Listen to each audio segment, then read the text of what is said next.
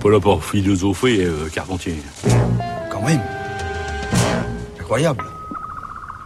Bonjour Géraldine. Bonjour Adèle, bonjour à toutes et à tous. Alors nous, chaque jour de cette semaine, nous proposons euh, une lecture à faire cet été pour embellir votre été, chers auditeurs. Et Géraldine, de votre côté, vous proposez une sélection d'activités que nous faisons généralement l'été et à propos desquelles vous avez trouvé des livres.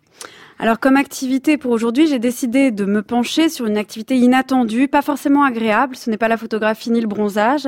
Non, cette activité, c'est la paranoïa. Alors vous pouvez me dire que cette activité n'a rien d'estival, c'est vrai, mais je me suis dit que les vacances avaient parfois une dimension plus sombre, plus obscure, qu'il faut bien un peu d'inquiétude pour prendre conscience de tout l'éclat et de l'effort que suppose le repos et la détente, et que surtout c'est bien souvent en vacances, dans ces moments de solitude et de désœuvrement, que l'esprit vagabonde et parfois se perd dans ses propres méandres. Mais qu'est-ce que j'ai fait? Tu le demandes? Et ta petite virée dans l'île? Oh non, tu vas pas recommencer. Je te l'ai dit, j'étais crevée et je me suis reposée. Tu crois pas que tu bois un peu trop? J'ai froid. Moi aussi j'ai froid. T'en veux?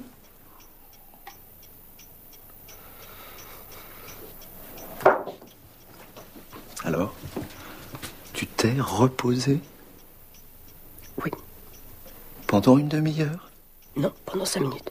Faux Vous avez filé à 11h30 et midi sonnait quand je suis arrivé. L'histoire des idées, le cinéma ou la littérature ne manque pas d'exemples de paranoïa. Cet extrait du film de l'enfer de Claude Chabrol en témoigne.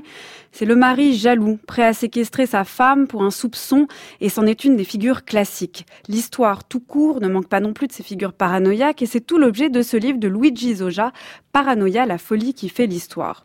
Pour cet intellectuel italien, sociologue et psychanalyste, la paranoïa est un des ressorts de l'histoire, du massacre des Indiens d'Amérique à la Seconde Guerre mondiale jusqu'aux guerres préventives des démocraties face au terrorisme. La paranoïa, qui caractérise des figures comme Staline ou Hitler et des politiques totalitaires, serait une des manières de rendre compte de grands événements, jusqu'ici réservés aux explications sociales, économiques et politiques. Éclairer l'histoire par la psychanalyse et inversement la psychanalyse par l'histoire, c'est donc l'enjeu de ce livre de Luigi Zoja. Mais quel rapport, au fond, avec vos vacances et l'angoisse paranoïaque qui peut parfois vous étreindre en cette période? Quel rapport entre l'histoire et vos vacances? Qu'ont en commun la paranoïa individuelle et circonstancielle et la paranoïa collective et historique? Voici debout mon meurtrier.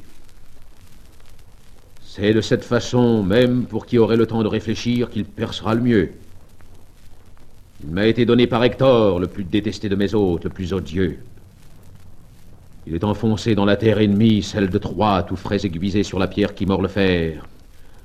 Enfin, je l'ai consolidé avec soin de tous les côtés moi-même pour qu'il mette toute complaisance à me donner ici une mort rapide.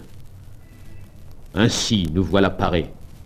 Comme ce livre le rappelle très bien, tout commence pour la paranoïa avec Ajax, le héros grec qui veut être le plus fort. Son désir n'a plus de limite, sa raison se laisse déborder, littéralement. Car la paranoïa, c'est à l'origine l'esprit qui se déborde, c'est l'esprit qui trouve de quoi s'exercer dans le combat et face à l'autre. Mais quand l'esprit est seul, sans ennemi ni champ de bataille, où peut-il déborder? Ce qui est frappant dans la paranoïa est là, dans ce dévoilement du fonctionnement de l'esprit. Un esprit qui tourne à vide, qui veut s'exercer, s'employer, s'activer, mais ne trouvant pas à quoi, étant en vacances, vacant, vide, va imaginer, va se créer de toutes pièces une occupation, une cause, une histoire, une lutte. C'est comme si l'esprit ne pouvait souffrir d'être désœuvré. En admettant que vous traversiez cet océan et que vous réussissiez à gagner l'Asie, que ferait l'Espagne dans ces contrées? Du négoce, Votre Excellence. Si l'on en croit Marco Polo, le royaume de Chine est l'un des plus riches du monde. Là-bas, le plus modeste des édifices est couvert d'or. N'y a-t-il que cela qui vous intéresse? L'or? Non. J'apporterai à ces gens la parole divine et j'en ferai de bons et loyaux sujets de Castille et d'Aragon. Au lieu d'un simple royaume, l'Espagne deviendra un empire. Si le dessein de Dieu était de nous rapprocher de l'Asie, Croyez-vous qu'il aurait attendu après vous pour le faire savoir au monde? C'est le fils d'un charpentier qui l'a choisi pour se révéler au monde. Ainsi donc, vous vous considérez comme l'élu?